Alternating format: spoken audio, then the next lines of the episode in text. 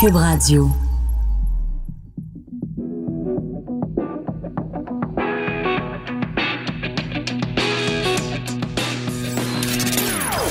Des opinions bien à elle. Sophie Durocher. Son franc-parler ne laisse personne indifférent. On n'est pas obligé d'être d'accord. Bonjour tout le monde, c'est Sophie Durocher, très contente d'être avec vous. On est vendredi le 27 septembre 2019. Alors, dépendant de l'opinion que vous avez sur cette mobilisation, ce rassemblement ou ces rassemblements pour l'environnement, c'est soit une journée historique ou une journée hystérique. Alors, euh, je vous dirai pas de quel côté je pense. Moi, je pense qu'en effet, c'est une journée euh, historique. Je vais vous le dire. Je pense vraiment que ça va être une journée importante, une journée qui va marquer les esprits. C'est quand même pas ordinaire partout sur la planète des gens qui décident euh, de descendre dans la rue par solidarité pour se dire collectivement, il y a quelque chose qui va pas avec la planète. Il faut qu'on fasse quelque chose. Qu'il y ait des politiciens ou qu'il n'y ait pas de politiciens, je pense que c'est pas là-dessus qu'il faut mettre euh, l'accent. Il faut mettre l'accent sur cette mobilisation citoyenne des jeunes, des vieux. On a vu dans un exemple dans les journaux cette semaine de trois générations, le, les grands-parents, les parents et les enfants qui se mobilisaient, qui euh, allaient ensemble euh, marcher dans les rues de Montréal, de Québec, de Reykjavik, de Tokyo, un peu partout sur la planète des gens qui veulent marcher pour euh, la Terre. Donc, un petit peu plus tard, pendant l'émission, on va aller rejoindre Hugo Duchesne, qui est journaliste au Journal de Montréal, Journal de Québec, et qui est sur place. Mais d'abord, ben, l'émission s'appelle On n'est pas obligé d'être d'accord. vous doutez bien qu'une journée comme aujourd'hui, on n'allait quand même pas faire une émission consensuelle. Ce serait plate, puis ça, ça ressemblerait pas à, qui on est. Alors, je me suis dit, avec qui je pourrais me pogner? je me suis dit la même chose ce matin. tu t'es dit la même chose. Alors, celui que vous entendez rire à l'idée de se pogner, entre guillemets, avec moi. Il s'appelle Frédéric Bérard. Il est docteur en droit, il est politologue et il écrit pour le journal Métro. Et il a écrit une lettre à Greta. Donc, je vous encourage évidemment à aller sur les médias sociaux, à retrouver cette lettre. Bonjour Frédéric. Bonjour Sophie. Alors, évidemment, on parle de Greta parce que c'est euh, la porte-étendard, la porte-parole, mhm. celle qui a réussi, en fait, à être la bougie d'allumage de tout ce mouvement-là. Et toi, tu as décidé de lui écrire une lettre dans laquelle tu veux, en fait, lui rendre hommage et lui dire mhm. merci. Pourquoi? Pourquoi merci, Greta? Depuis combien d'années que les environnementalistes, au sens très très large, je parle pas nécessairement de Greenpeace, je parle du, citoyen moyennement conscientisé à la mhm. cause, cherche une espèce de, de, porte-étendard, de porte-parole. En fait, je sais pas si on le cherchait activement, mais de toute évidence, il n'y en avait pas. Ici au Canada, le seul qui jouait très minimalement ce rôle-là, c'est Suzuki, qui est respectable, qui est respecté, tout ça, mais qui, par définition, est incapable de, de galvaniser les, les, foules, si on peut dire. Hein. Si Suzuki euh, avait voulu partir un mouvement comme Greta Thunberg, ça aurait manifestement pas fonctionné. Mm-hmm. euh, et donc, de ce fait-là, moi, moi, je, je, je lance, je, fais un hommage, puis je lui lance des fleurs en quelque sorte, parce que, euh, premièrement, je crois à sa démarche, je crois à la sincérité de sa démarche, et deuxièmement, toutes les attaques personnelles dont elle a été victime des trucs que jamais on n'oserait dire la moitié de ces choses-là à un politicien de l'Assemblée nationale. Et, et, donc, elle a fait preuve d'une résilience, en, ce qui me concerne, qui, qui, est franchement remarquable. Et ironiquement, le fait qu'elle a attiré ces critiques-là, donc des critiques personnelles, mm-hmm. des attaques personnelles. Tu sais, quand, quand, un gars comme qui se présente comme, pour être premier ministre du Canada, comme Maxime Bernier, dit que tu as des troubles alimentaires, tu es dépressif, ça, je disais quoi, qui se mêle, lui, ce gars-là, qui, il serait, serait, capable de dire la même chose à qui que ce soit d'autre, non? Alors, elle a enduré ça. Et donc, ironiquement, ces critiques-là ont amené le sujet, enfin, à faire partie du débat public. Mm-hmm. Donc, c'est d'une ironie absolument parfaite, on s'entend bien. Mais là, aujourd'hui, vous voyez, tout le monde en parle. Tout le monde en parle. Alors, écoute, euh, commençons tout de suite à nous pogner. Euh, On ça dis, bon, je vais évidemment pas là aujourd'hui pour prendre la défense de Maxime Bernier parce que je mhm. pense que son propos était était euh, malicieux et était excessivement maladroit. Euh, mais quand il dit qu'elle a souffert de dépression, c'est une réalité. Et même, j'ai retrouvé un petit extrait pour toi et pour nos, nos, auditeurs auditrices de bon, on connaît les fameux TED Talks, tu sais, les, les gens mhm. qui s'en vont prononcer une conférence. J'en ai déjà fait un. Puis c'est euh, ah oui bon ben, parfait et euh, ça se place bien dans une Oui ben c'est ça c'est plagué là Et dans ce TED Talk voici ce que euh, Greta Thunberg avait à dire à propos d'elle-même. C'est en anglais évidemment je vais vous le traduire après. So when I was 11 I became ill. I fell into depression. I stopped talking and I stopped eating. In two months, I lost about 10 kilos of weight. Later on, I was diagnosed with Asperger's syndrome, OCD, and selective mutism. Bon, alors je traduis. Euh, quand j'avais 11 ans, je suis tombée malade. C'est elle-même qui dit le mot malade. J'ai fait une grave dépression. J'ai arrêté de parler. J'ai arrêté de manger. J'ai perdu 10 kilos. Quand elle a, mettons, 11 ans, mettons qu'elle pesait 40 kilos, elle a perdu comme le quart de son poids. Et elle dit après, on m'a diagnostiqué Asperger. Euh, OCD, c'est euh, euh, Euh, la maladie, le trouble TOC. obsessionnel compulsif et euh, euh, en plus un mutisme sélectif. Donc, je veux dire, tout ça, là, toutes ces choses-là, ce sont des trucs de l'ordre de la maladie mentale ou des troubles mentaux. Ouais. Alors, non, mais, Mais- attends mais deux secondes. Non, mais attends, non, mais attends. Non, mais est-ce que ce que je veux dire, c'est que quand on, on- on analyse le comportement de cette fille-là, elle-même dit j'ai vécu une dépression, j'ai vécu ça. Non, mais il y a combien Donc, de politiciens mais- qui mais ont vécu pourquoi- des dépressions? Est-ce qu'on les écœure avec ça sur la place mais c'est pas une publique? question de les écœurer, c'est une question de dire que quand on, on essaye de comprendre le comportement de, de, de cette fille-là et le propos qu'elle essaye de tenir, on, est en droit aussi de replacer les choses dans leur, dans leur constat. Est-ce qu'on va se donner ce même droit-là? Est-ce que, ben, quand, quand même, le- le Maxime Bernier, je veux dire, Ah, je sais que tu, l'as- accordé d'entrée de jeu, ça, ça va. Mais ce que je veux dire, c'est est-ce qu'on serait capable de tenir les mêmes propos sur quelconque autre dirigeant, de dire, ah, lui, c'est un dépressif, fait que, vous voyez, le ministre machin, euh, il est pas vraiment crédible, hein, vous savez bien. Mais c'est que aussi, le, le, par exemple, quelqu'un qui a un trouble obsessionnel compulsif, c'est quelqu'un qui est comme obsédé par un Il y truc. en a combien de ça au Québec? Non, mais On doit s'enfarger dedans. Je Oui, mais dans on a le droit de dire, euh, est-ce que, comme porte-parole, quand elle, quand elle se, se tape sur le même clou constamment, on a le droit Mais de je- dire, je ben, c'est le symbole de. Ben, c'est une son- sacrée son- chance, Sophie, qu'elle soit obsessive compulsive. Tant mieux. Je veux Bon, dire, ben, quel, par- quel, quel bonheur. Parce qu'autrement, n'importe qui d'autre aurait lancé la serviette en disant Donc, vous êtes on a le droit de le dire qu'elle est obsessive compulsive. OK, ben dites-le pour tous les pourquoi c'est politiciens. mal de le dire? Dites-le pour tous les politiciens. Dites-le pour toutes les personnalités publiques. On les entend, les attaques personnelles.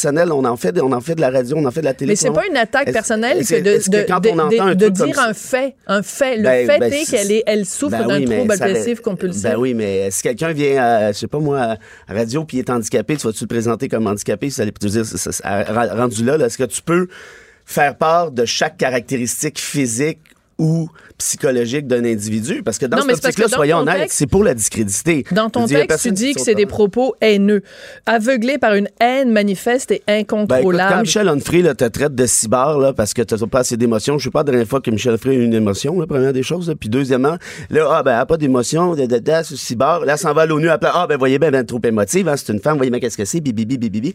Je décidez-vous, là, voulez-vous qu'elle soit émotive ou pas? Puis de toute manière, c'est parce que là, on fait de la psychologie à distance.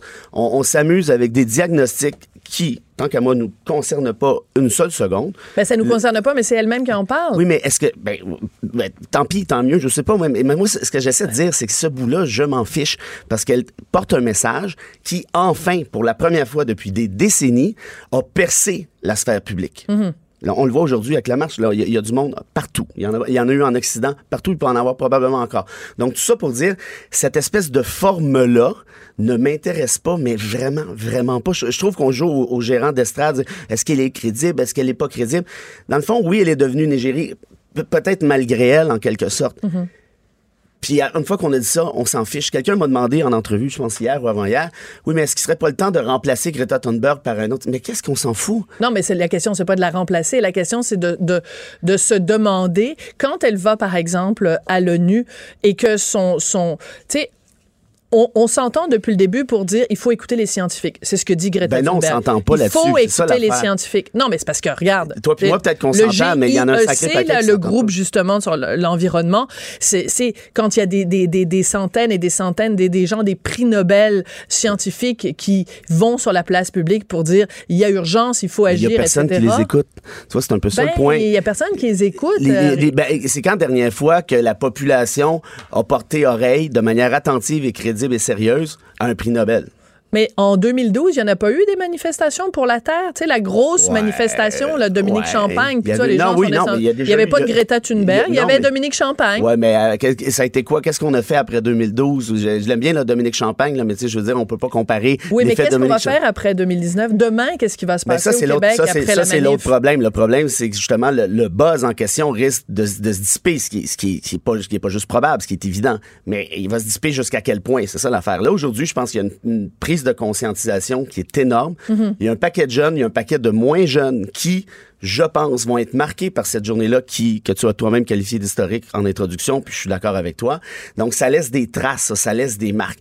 Évidemment, c'est une évolution. Évidemment, on n'est pas rendu. Moi, tout ce que je dis, c'est Greta Thunberg ou pas, là, au moins, on a quelqu'un qui a réussi à amener ce message-là, sans, sans les détails, évidemment, dans la sphère publique. Et ça, ça s'est jamais fait avant. L'affaire de 2012, ça a fait poète-poète, ça a duré quoi, deux jours, trois jours peut-être? Puis après ça, on n'en a plus jamais parlé. Et on Mais a... tu vois, c'est intéressant parce que cette semaine euh, est décédé euh, Jacques Chirac, donc l'ancien euh, président. La maison est en feu. La maison est en Ben feu. oui. Je suis contente que tu que tu connaisses tes classiques parce qu'on a ressorti donc ce discours-là qu'il avait présenté, je ne m'abuse, dans les années 90. Il a dit la maison est en feu et on ne fait rien.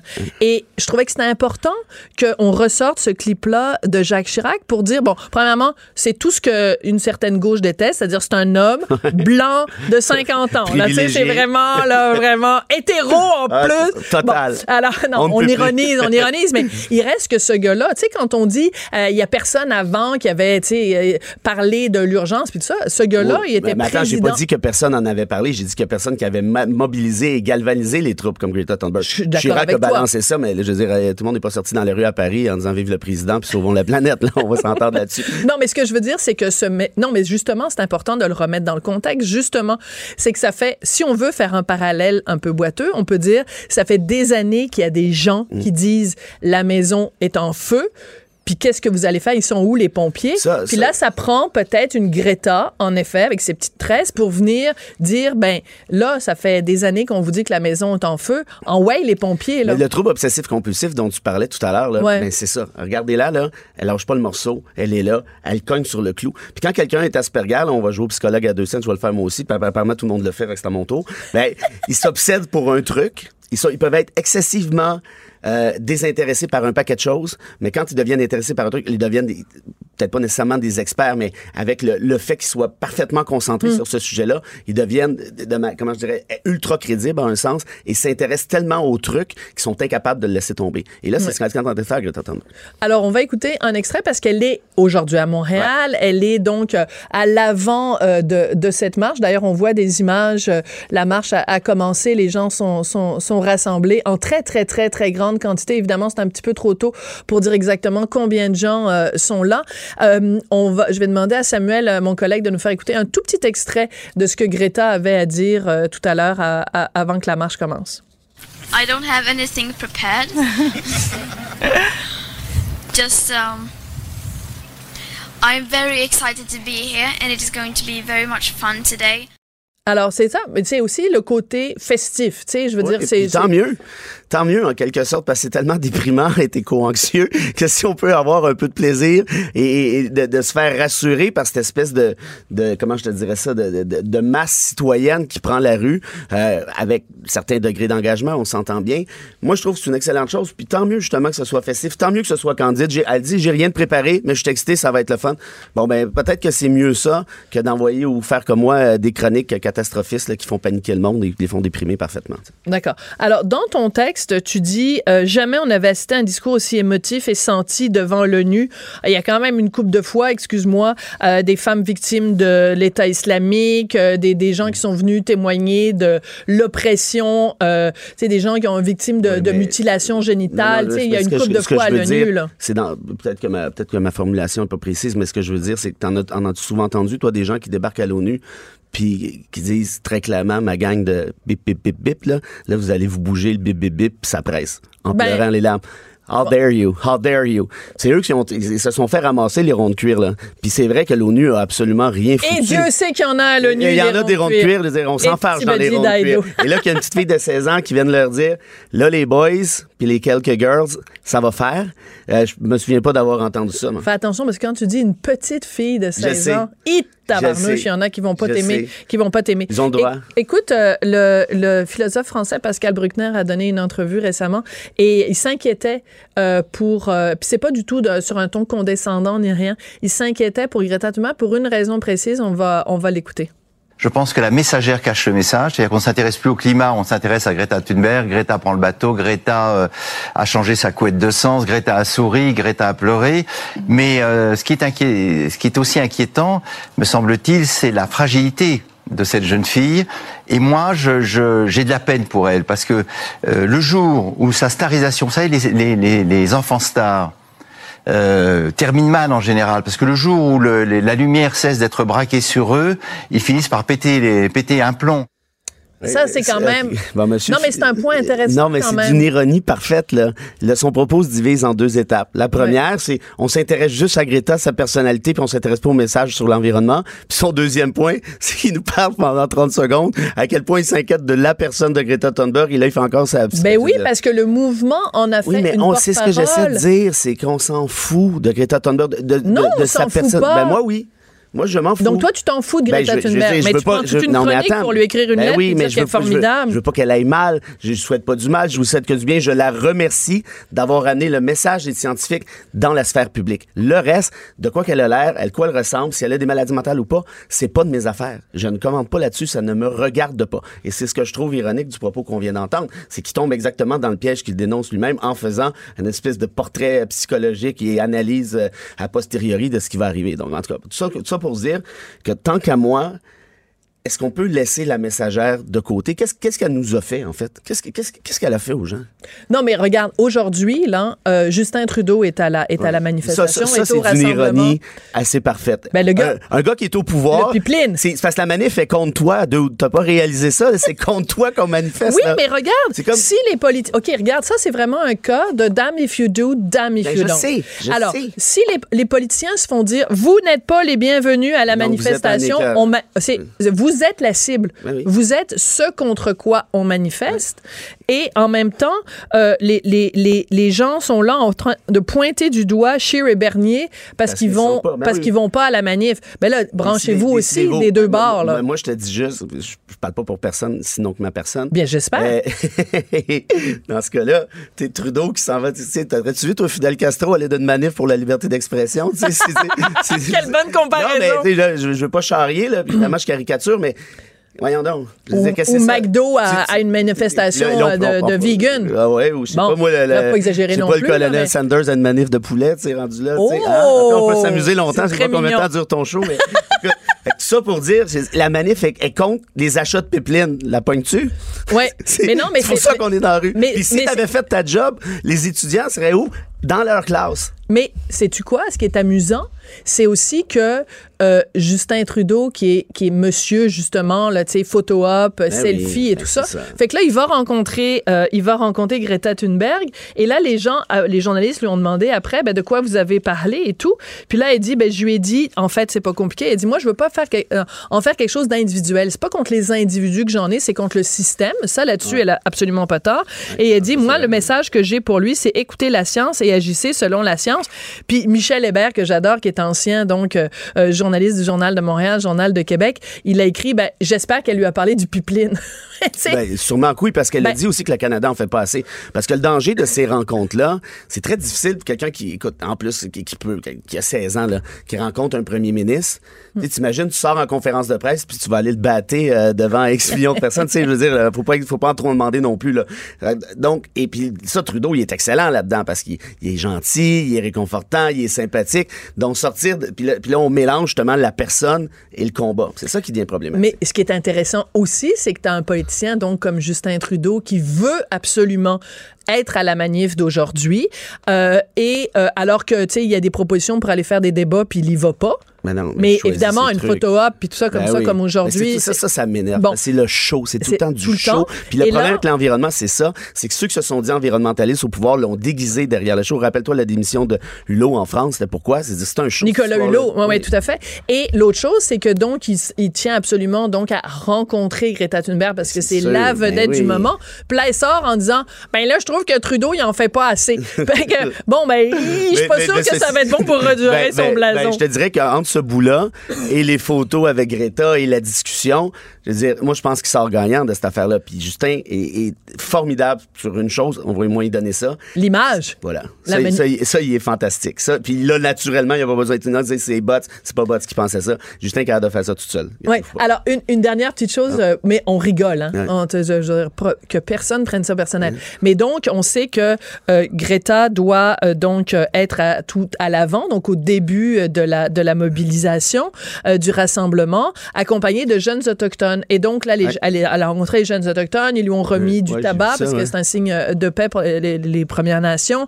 Et elle porte, il y a des photos où on la voit, elle porte, tu sais, le vêtement l'appropriation traditionnel. culturelle, Ben oui, mais non, mais pas fais. excuse-moi. Ben, OK, j'avoue que j'ai Non, mais- pensé la même chose. Bon. Bon, mais là, mais c'est les Autochtones qui lui donnent. là. Non, c'est ça, c'est pas la même chose. C'est que- arrivé déguisé en autochtone. Je c'est pas, pas- comme les pas un Dupont et déguisement Dupont, pour l'Halloween, c'est mais, ça.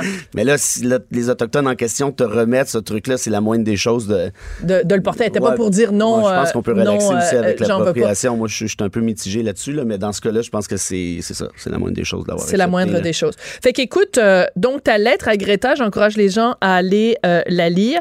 Euh, donc, je suis d'accord avec toi, évidemment, pour euh, le fait de, de tu sais, des gens qui ont parti des mouvements, euh, qui sont des mouvements positifs, on ne Mhm. peut que s'incliner devant ça. Je trouve que tu vas un peu fort quand tu parles de propos euh, haineux. Je dis pas qu'il y en a pas eu, mais tu sais, je veux dire, quand tu dis la vacuité intellectuelle désarmante, là, Ben, moi, j'attends toujours des Ça arguments. dépend qui, là. Ben, non, mais j'ai pas dit tout le monde, mais j'attends toujours les arguments de fond pour contredire le message de Greta Thunberg, qui est pas en fait son message, qui est le message des scientifiques. Elle, elle n'est que le véhicule. Et les gens ne se sont pas attaqués au fond du message, se sont attaqués à ce qu'elle a l'air, à son passé, des trucs du genre. Et c'est ça, c'est ce que je trouve particulièrement déplorable parce qu'on le ferait pas pour personne d'autre. Alors, je t'invite à écouter euh, le reste de l'émission parce que tout de suite après euh, la pause, on va avoir une discussion avec Christian Rioux, qui est correspondant à Paris pour euh, Le Devoir.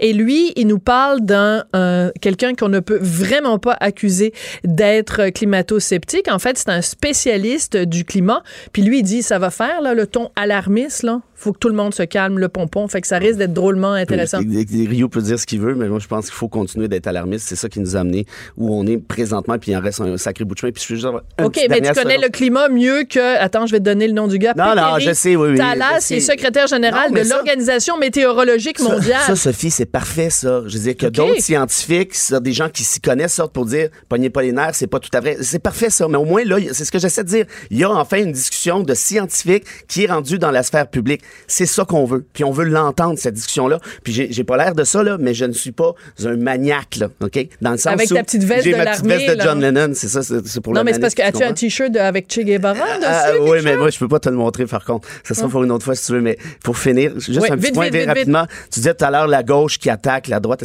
C'est plus une question de gauche-droite, ça. Puis il y a quelqu'un que tu connais bien qui s'appelle Richard Martineau qui a sorti une superbe chronique hier sur l'environnement, puis on a besoin de lui là-dessus. Puis il l'a expliqué très clairement. C'est ça la priorité. là. Tout à fait. Et donc, arrêtons les clivages. Puis là, je parle autant à la gauche qu'à la droite en disant ça. Je- Ça m'intéresse pas, moi, la gauche et la droite ici. J'en ai vraiment, franchement rien à foutre. Non, mais je faisais une blague juste- sur je le- sais, le- je la sais gauche très bien, mais il y a, y une gauche 50 ans, qui, vise certaines personnes, bon, pour, Ouais. pour c'est pas une affaire idéologique, là. Mais je suis C'est d'accord avec toi que sur factuelle. l'environnement, ça va au-delà du clivage gauche-droite. Je suis Si- entièrement d'accord Si c'est avec toi. factuel, comme je crois que ce l'est, alors luttons pour ça, puis on passera à autre chose après, on continuera de se chicaner. Mais non, finalement, on est d'accord sur une Ben, affaire. c'est ce que je pense. Frédéric, euh, toujours un plaisir de te recevoir. Frédéric Bérard, docteur en droit, politologue, qui a écrit donc dans le journal Métro cette lettre à Greta. Merci beaucoup. C'était le fun. Ben oui, c'était le fun. On n'est pas obligé d'être d'accord. Pour nous rejoindre en studio, Studio à commercial cube.radio. Appelez ou textez 187 Cube Radio. 1877 827 2346. En cette journée verte, en cette journée pour la Terre, le 27 septembre 2019, alors qu'il y a des milliers de gens un peu partout sur la planète euh, qui marchent dans les rues pour manifester leur, euh, leur peur, euh, leur crainte face au réchauffement climatique, c'est important aussi de parler du ton. Est-ce que euh, on est trop alarmiste, pas assez alarmiste? Est-ce qu'il y a une urgence? Est-ce que est-ce qu'il y a euh, est-ce qu'il nous reste du temps ou le, le- l'heure fait tic tic tic tic tic puis euh, il nous reste plus de temps? Euh, on va parler de tout ça avec Christian Rio qui est correspondant du Devoir à- à Paris. Bonjour Christian. Bonjour Sophie. Christian, la semaine dernière, tu as écrit un texte vraiment intéressant qui s'intitule En cueillant les bleuets. Puis je pense que le texte est un peu passé inaperçu à cause du titre. Alors, euh, va falloir que tu aies des titres plus euh, punchés pour que les gens euh, aillent. Donc, il est un peu passé inaperçu. Pourtant, c'est un texte extrêmement important parce que tu nous, nous, nous y parles d'un scientifique, tout ce qu'il y a de plus sérieux, euh, Petteri Taalas, qui est secrétaire général de l'Organisation météorologique mondiale. Qu'est-ce qu'il dit, Monsieur Taalas, qu'on doit entendre? Oui, euh, Péteri Taalas, vous savez, c'est le c'est celui qui euh, au mois au mois d'août, euh, il n'y a pas très, très- tellement longtemps, avait avait dit que nous avions vécu, je pense, le mois de juillet le plus chaud en Mhm. fait, depuis que les météorologues euh, enregistrent ce genre de ce genre de données. Donc euh, lui, c'est le, je dirais que c'est le météorologue en chef euh, de la planète, on pourrait l'appeler comme ça. Il dirige, le- il est directeur général de l'Organisation mondiale de la météorologie. Euh, cette organisation-là est une des deux organisations là, qui a fondé le GIEC là, il y a un certain nombre d'années. Donc, on ne peut pas accuser M. Talas d'être un climato-sceptique. Non. Hein, loin de là. Au contraire, c'est quelqu'un qui suit ces choses-là de très, très près. Et récemment, euh, au début euh, septembre, euh, M. Talas s'est un peu s'est confié à un magazine finlandais et malheureusement, ses propos n'ont pas eu le- la, la- diffusion qu'avaient eu ses propos précédents là, au mois d'août.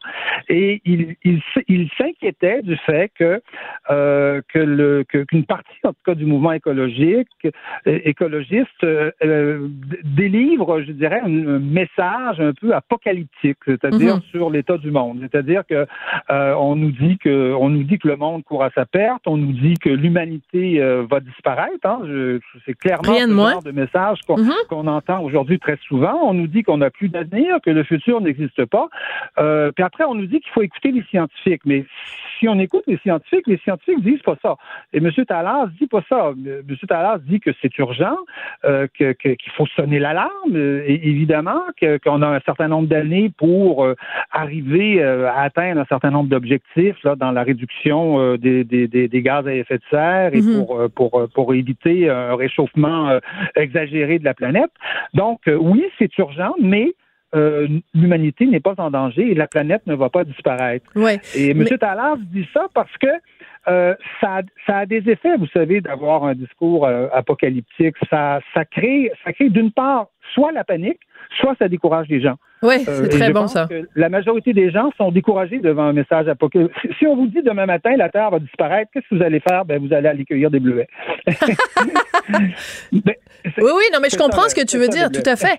Oui. C'est pour ça que c'est important quand on, quand on parle de ces dossiers-là. Donc, il y a la réalité scientifique, mais il y a le ton, il y a le, le choix des mots. Et en effet, si on, le ton qu'on utilise est un ton de fin du monde, j'ai écrit un blog cette semaine où je faisais un petit peu une comparaison entre le discours de Greta Thunberg à l'ONU et, euh, tu te rappelles ce personnage de Tintin dans Tintin qui se promène Ouais. avec euh, une casserole et une cuillère en bois en criant tout le temps la fin du monde approche, la fin du monde approche. Tu sais, c'est je suis pas sûre que le message parle si passe si bien que ça. Et en plus, tu sais la, la quantité de gens qui deviennent euh, comme tellement anxieux puis qui capotent alors que je veux dire la, la panique a jamais fait bien réagir quelqu'un là tu sais. Je veux dire l'anxiété c'est pas ça qui nous porte à l'action.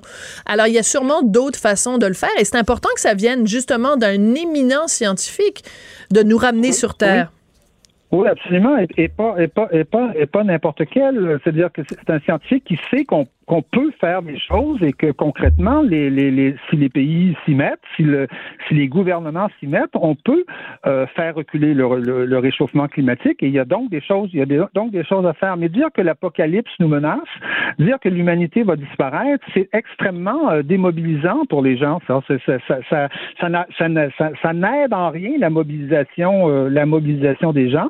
D'abord, c'est faux. D'abord, c'est faux. C'est, comme journaliste, on n'a pas le droit de dire ça. Hein?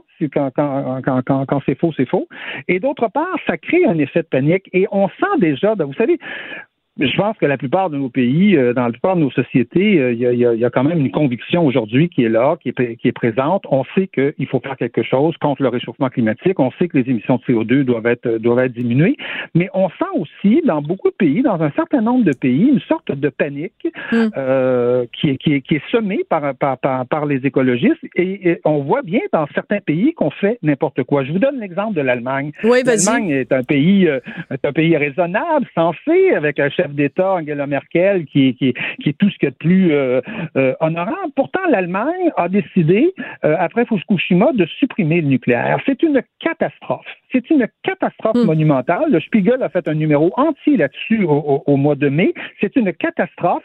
Son bilan écologique est catastrophique. On, on s'est mis à réouvrir des centrales au charbon. On s'est mis à construire mmh. des, des, des, des, éoliennes partout, alors que l'Allemagne avec son nucléaire. Déjà, vous savez que le nucléaire n'émet pas de CO2, euh, absolument pas. C'est une des énergies propres, en tout cas, on peut dire, du moins sur, dans le domaine dans le domaine du CO2. Et donc, aujourd'hui, l'Allemagne a un bilan catastrophique parce qu'elle a écouté un certain nombre d'écologistes euh, apocalyptiques qui lui disaient absolument de se débarrasser du nucléaire. Or, se débarrasser du nucléaire, c'est vraiment la dernière chose qu'il faut faire si on veut réduire les émissions, les émissions de CO2. Il faut l'utiliser, euh, le nucléaire. Et aujourd'hui, l'Allemagne se retrouve dans une situation étrange. Elle a construit dans le nord des, euh, des éoliennes. Euh, elle doit construire des lignes de transport pour amener mhm. l'électricité vers le sud. Et qui s'oppose aux lignes de transport pour aller vers le sud. Les, mêmes qui ont, les, mêmes qui avaient réclamé la fin du ben, nucléaire. Ben oui. Oui, exactement. Mais c'est très drôle. C'est ça la panique. Il faut absolument pas créer ce genre de panique. C'est-à-dire, il faut être, il faut il faut être raisonnable et il faut, je veux dire, être rationnel, je veux dire, dans, dans les efforts qu'on va faire. Christian, euh, je vais t'interrompre. Je vais t'interrompre juste deux minutes parce que bon, euh, avec le décalage horaire, évidemment, il est beaucoup plus tard euh, pour toi à Paris, mais pour nous à Montréal, au Québec, on est vraiment en plein dans cette euh, manifestation, ce rassemblement pour l'environnement. Et on a eu des petits problèmes techniques un peu plus tôt. On avait de la difficulté à rejoindre euh, Hugo Duchesne, qui est notre euh, collègue qui couvre ça pour le Journal de Montréal, le Journal de Québec. Et maintenant, on a la ligne. Alors, si tu permets, on va s'interrompre quelques instants, puis on va aller rejoindre Hugo. Bonjour, Hugo. Bonjour, Sophie. Alors, euh, ben écoute, j'imagine quand il y a des centaines de milliers de gens, évidemment, ça engorge le système téléphonique, donc on n'arrivait pas à te rejoindre plus tôt. Alors, je pense, que c'est ça. Je me suis mis un peu à l'écart, mais il y a énormément, énormément de gens ici. C'est euh, c'est fou. Alors, évidemment, on le dit depuis le début, des gens de, de toutes les générations, même si au début, c'était censé être un mouvement euh, de jeunes. L'ambiance est plutôt comment? Plutôt revendicatrice ou plutôt festive? Je vous dirais un mélange des deux. Sophie, il y a beaucoup de grands. Euh, ça se fait dans la bonne humeur, mais c'est sûr que les affiches, euh, on envoie des messages clairs. Là. On demande aux gens d'agir maintenant. On craint pour l'avenir. On craint que euh, les gens, les, jeunes, jeunes qui sont ici, ben, eux mourront pas de vieillesse comme nous, mais plutôt de à cause à cause de l'état de, la planète, par exemple. Donc il y, a vraiment un mélange des deux. Ça se fait dans la bonne humeur il fait beau. les gens sont contents d'être ici. On veut passer un message. Mais c'est sûr que le message, lui, est très revendicateur, puis on espère qu'il sera entendu. D'accord. Euh, quand il y a ce genre de rassemblement-là, ce genre de manifestation, il y a évidemment des gens qui prononcent des discours, mais je pense que c'est le genre de manif où on n'a pas vraiment envie d'entendre euh, ni des politiciens ni des militants. Là, on veut de l'action plus que plus que des mots là. Oui, ben j'ai pas entendu de discours jusqu'à maintenant non plus. On avait dit que les organisateurs parleraient à la foule, euh, et notamment la jeune Greta Thunberg à la fin de, la marche. Euh, il y a plusieurs politiciens, en fait, presque tous les partis sont présents ici, là, puis euh, euh, plusieurs manifestants sur les réseaux sociaux leur avaient dit justement de faire profil bas, qu'ils n'étaient pas là pour se faire voir, mais pour écouter le message des manifestants. D'accord. Euh, on sait que donc le départ de la marche, c'est euh, devant cette si belle statue de Georges-Étienne Cartier là au parc, en face du, parc Jeanne-Mance. Mais en même temps, on a aussi vu un petit peu partout dans les rues de la ville des affiches pour des manifestants antiracistes, antifascistes, anticapitalistes, et ça laissait présager que peut-être il y aurait comme une contre-manif ou que est-ce que est-ce que vous les voyez de là où vous êtes? Est-ce que il y a comme euh, disons différentes factions ou c'est pour l'instant vraiment bon enfant et euh, plutôt up la vie? Je vous dirais que pas du c'est difficile de tout voir. Pour moi, c'est euh, des gens vraiment partout dans le parc, partout sur la rue du parc. Et... OK. Hugo? Mais c'est, ça fait bien, ça. Bon, ben écoutez, on est en train de vous perdre parce qu'évidemment, euh, j'imagine encore une fois l'effet de, de masque. A autant de gens qui soient euh, sur leur cellulaire en même temps. Ça signifie que bon, on a énormément de difficultés à vous entendre. Fait qu'on va peut-être essayer de vous reparler un petit peu plus tard, euh, Hugo. Euh, vers la fin, vers la fin de, de l'émission. Merci beaucoup, Hugo Duchesne, donc, qui est journaliste Journal de Montréal, Journal de Québec. Mais euh, les images sont très parlantes, hein, vraiment des milliers et des milliers de gens rassemblés euh, pour le départ de cette, de ce rassemblement pour le climat. on va retourner donc à Christian Rioux à Paris. Bon, rebonjour, Christian. Rebonjour, Sophie. C'est un peu, un peu sur les chapeaux de roue. Mais tu sais, quand tu parlais tout à l'heure de ne pas céder à la panique, tu sais, quand je regarde justement certaines euh, des affiches de, d'enfants qui tiennent des affiches en disant, ben vous, vous allez mourir euh, de votre belle mort parce que de, de la vieillesse. Moi, ma génération, on va mourir à cause de l'environnement. Quand même tout un slogan, là. Oui, oui, je, je sais justement, et, je, moi je pense que c'est extrêmement, extrêmement démobilisateur de, de, lancer ce type euh, de, de, de slogan. Et, et je, vous dirais que euh, à un moment donné, avec ce genre de slogan, euh, euh, on, on comprend même plus euh, ce qu'il faut faire dans le fond. Euh, non, mais c'est vrai, c'est vrai, c'est-à-dire que je, je, je, disais un chroniqueur la semaine dernière qui commençait son article sur le réchauffement climatique par quelqu'un qui jetait un papier par terre.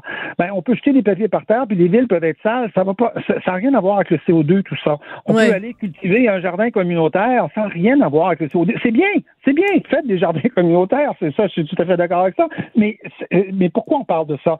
C'est-à-dire si on veut si on veut être rationnel si on veut euh, arrêter de paniquer dans tous les sens, la qualité de l'eau, par exemple, ça n'a pas grand-chose à voir avec le CO2. Je veux dire, si on veut, si on veut réduire les émissions de CO2, il faut, euh, il faut s'attaquer soit d'abord aux sources de production d'électricité, qui, euh, qui sont qui, la première source, la première source, d'où l'importance du nucléaire.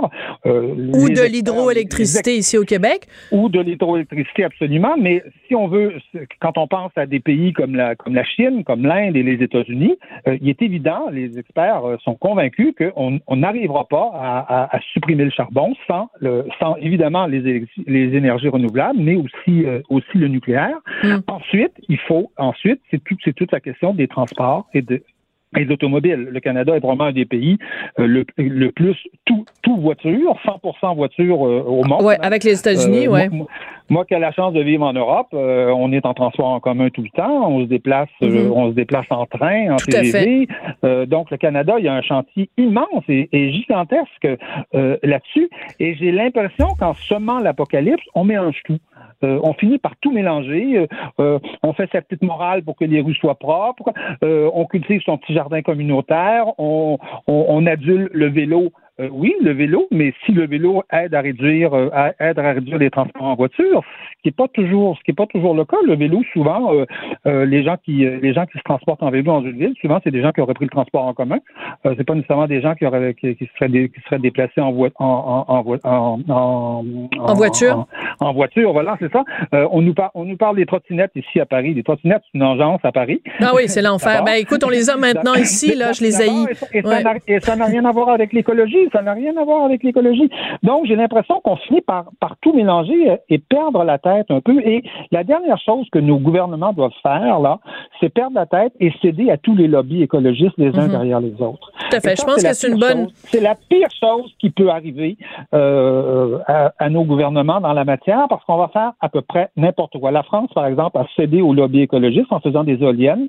Elle a perdu des milliards là-dedans mm. qui ne servent absolument pas à réduire les émissions de CO2 en France. C'est catastrophique. Ceci dit, la France est un bon élève et je dirais que c'est un peu honteux euh, de décider de poursuivre la France, euh, de poursuivre la France comme on l'a fait, euh, comme comme un certain nombre de jeunes l'ont fait. oui, oui, ben c'est ça, tout à, fait. La semaine dernière, oui, on a appris ça. C'est un bon élève dans le domaine, oui, c'est ça. Oui, ben c'est ça. Puis pendant ce temps-là, l'Inde et la Chine sont pas font, font, pas partie des pays qui sont pointés du doigt par ces jeunes donc qui ont déposé leur poursuite à l'ONU la semaine dernière. Christian, merci beaucoup. Puis merci de nous avoir fait connaître ce monsieur dont on va devoir apprendre à prononcer le nom Peteri Taalas, secrétaire général de l'Organisation météorologique mondiale. Donc, il est finlandais et euh, il, euh, il nous dit, ben là, oui, il faut s'inquiéter, mais ne pas céder à la panique.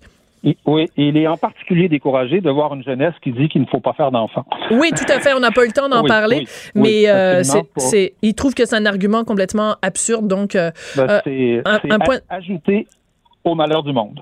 Ajouter au malheur du monde. En effet. Ben, merci beaucoup, euh, Christian. Ça a été un plaisir euh, de te parler. Christian Rioux, donc, correspondant à Paris pour le quotidien Le Devoir. Au retour, après la pause, ben, puisque l'actualité aussi continue, c'est une journée quand même extrêmement importante. Peut-être pas une journée historique dans ce domaine-là, mais une journée importante pour la liberté d'expression et la liberté de presse. Aujourd'hui, on en parle après la pause. On n'est pas obligé d'être d'accord mais on peut en parler. Sophie Durocher, on n'est pas obligé d'être d'accord. Cube Radio. Alors, la décision est tombée euh, ce matin. Donc, la Cour suprême du Canada qui autorise la journaliste de Radio-Canada, euh, Marie-Maud Denis, à ne pas divulguer ses sources, parce qu'on sait qu'il y a toute cette histoire du procès de Marc-Yvan Côté, donc, qui est accusé de d'abus de, confiance et de différents chefs d'accusation, qui disaient, euh, Marc-Yvan Côté disait, ben écoutez, moi, je veux, avant de pouvoir répondre de ces accusations-là, je veux savoir comment se fait-il qu'il y a eu des fuites euh, concernant euh, ces différentes preuves, comment ça se fait qu'il y a eu des fuites dans les médias, et en particulier, comment se fait-il que Marie-Maud Denis euh, possédait tant d'informations? Qui est la personne qui a parlé à Marie-Maud Denis? Donc, la Cour suprême rend sa décision et dit, bon, Marie-Maud Denis n'a pas à témoigner pour l'instant, donc elle n'a pas à divulguer ses sources, mais en même temps, il renvoie tout ça devant la Cour du Québec. Bon, pour essayer d'y voir un petit peu plus clair, on a pensé à parler à Alain Saunier, qui est professeur invité au département de communication de l'Université de Montréal. Monsieur Saunier, bonjour. Bonjour. Alors, euh, il y en a qui disent une journée historique pour l'environnement aujourd'hui. Est-ce que c'est une journée historique aussi pour la liberté de presse au pays? Euh, historique, ça serait peut-être un peu gros comme comme euh, comme euh, qualificatif. mais ce qui est certain, c'est qu'on a avancé quand même en ce qui concerne la protection des sources journalistiques. Parce que dans le jugement, bon, outre le fait qu'évidemment, Marie-Maud Denis n'est pas obligée de révéler ses sources, puis bon, pour elle, c'est un immense soulagement, c'est tant mieux. mais dans le jugement qui est rendu par la Cour suprême, on insiste pour signaler que les choses ont changé, qu'il y a mhm. maintenant une loi qui protège les sources journalistiques et que dorénavant, on a inversé la, la, situation qui, existait autrefois, c'est qu'il fallait que ce soit aux journalistes à faire la démonstration, mhm. démonstration qu'il fallait qu'il protège sa source. Là, c'est l'inverse, c'est-à-dire que c'est la personne qui doit faire la démonstration qu'il a absolument besoin de euh, libérer un journaliste euh, de, de, de, sa protection des sources. Alors donc, le jugement, le jugement s'appuie beaucoup, je pense, sur la, loi qui avait été initiée par le, sénateur Carignan oui. à la Chambre des, euh, au Sénat, puis ensuite ça a été adopté à la Chambre des communes.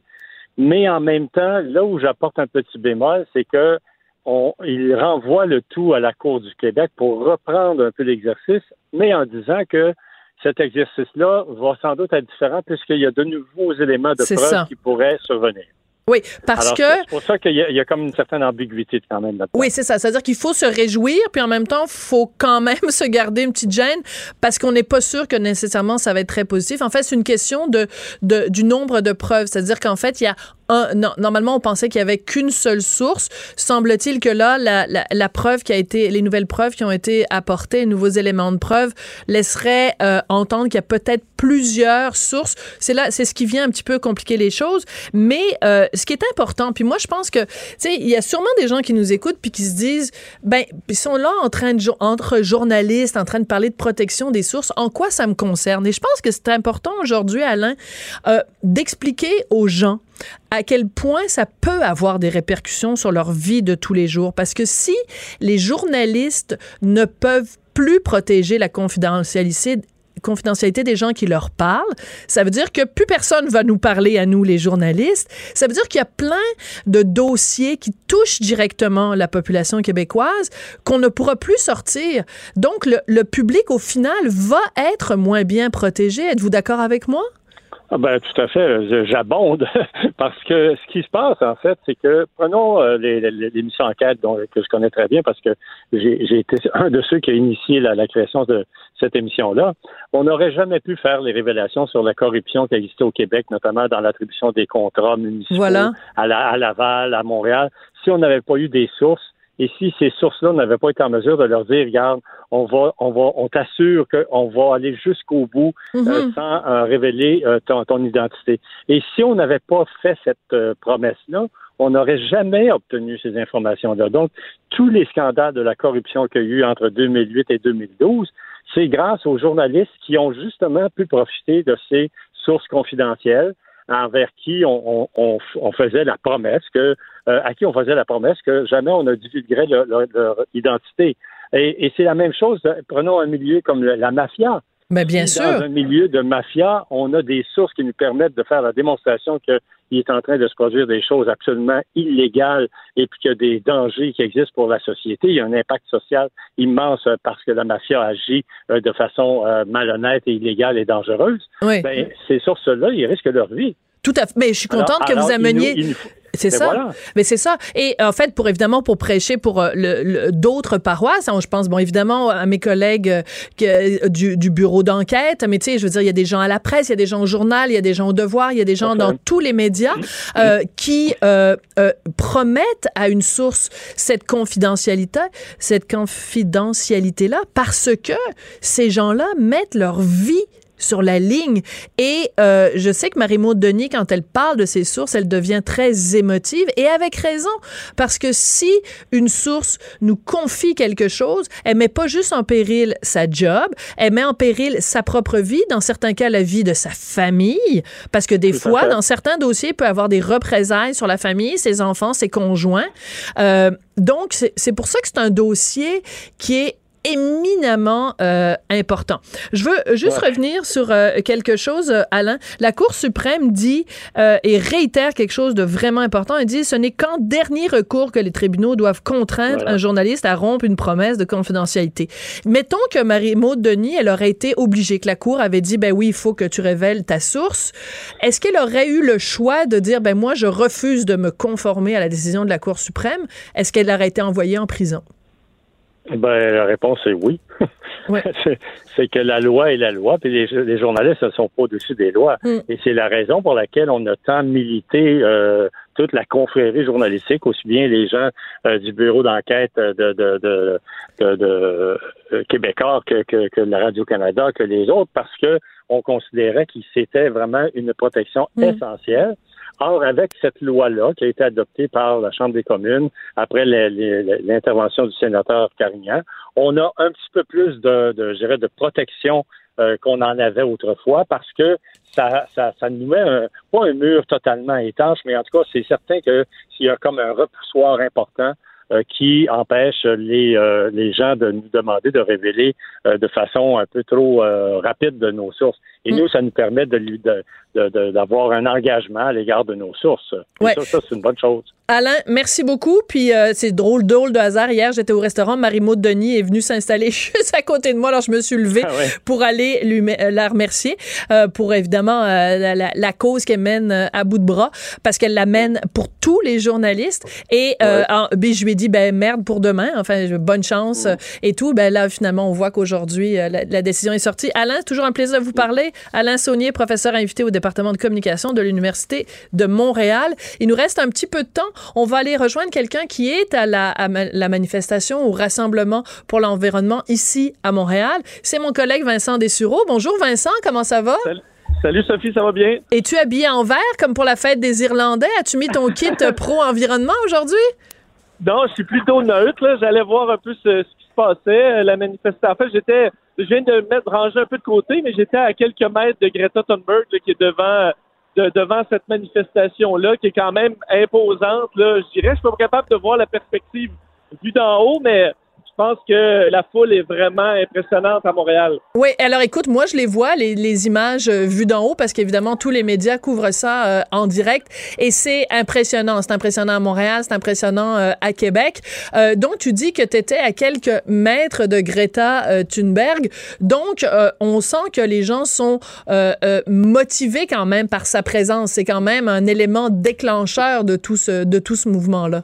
Oui, il y a beaucoup de pancartes à propos de Greta, mais surtout énormément de sécurité. je parlais avec un, représentant de la sécurité tantôt qui me disait qu'il y a quasiment plus d'agents pour Greta que pour euh, Justin Trudeau, qui est plus à l'arrière de, la marche. il disait arrangez-vous pas pour vous approcher de trop près parce que vous allez recevoir une baffe. Il y a vraiment beaucoup de gens qui sont autour de Greta qui ont peut-être pas l'air d'être des agents de sécurité, mais qui s'assurent euh, qu'il y, a toujours beaucoup de gens autour d'elle pour pas qu'il y ait ah. des, des, des gens qui s'approchent trop parce que euh, dans l'excitation, il y a beaucoup de jeunes qui courent partout parce qu'ils veulent la voir. Là, ah, ouais. un peu à l'avant. C'est peut-être le seul point négatif parce qu'en général, c'est vraiment calme et, et, pacifique, mais ça se poussaille un peu pour essayer d'apercevoir du coin de l'œil Greta Thunberg. Il faut dire qu'elle n'est pas très grande, entourée de son entourage. On la voit là. Oui, puis il faut pas oublier que Greta Thunberg, elle a un ami qui s'appelle Arnold Schwarzenegger. Fait que si jamais il y a quelqu'un qui essaye de l'approcher, watch out parce que Arnold va débarquer avec ses gros, euh, ses gros pectoraux. Euh, donc, dire que les, policiers sont vraiment calmes. Évidemment, tout le secteur euh, du centre-ville est, bloqué, c'est quand même compliqué pour circuler, c'est même voire même impossible. Mais tout le monde est assez calme, les policiers sont sympathiques. Alors pour l'instant, pas d'incident à répertorier. Parfait. Et puis, il faut pas oublier, c'est ça, euh, tu l'as dit, c'est vraiment, ça va du fleuve jusqu'à Saint-Joseph, de, de Berry jusqu'à euh, jusque dans, dans, dans l'ouest, là, jusqu'à Pile. Donc, euh, le centre-ville de Montréal est complètement, complètement bloqué pour cette manifestation, ce rassemblement pour la Terre. Ben, merci beaucoup d'avoir été là aujourd'hui pour écouter. On n'est pas obligé d'être d'accord. Puis, vous avez vu qu'on a quand même donné la place à beaucoup de points de vue contraires. Merci beaucoup à Samuel Boulay-Grimard et à Hugo Veilleux. Puis euh, Geneviève continue. Pour écouter cette émission, rendez-vous sur cube.radio ou téléchargez notre application sur le Apple Store ou Google Play.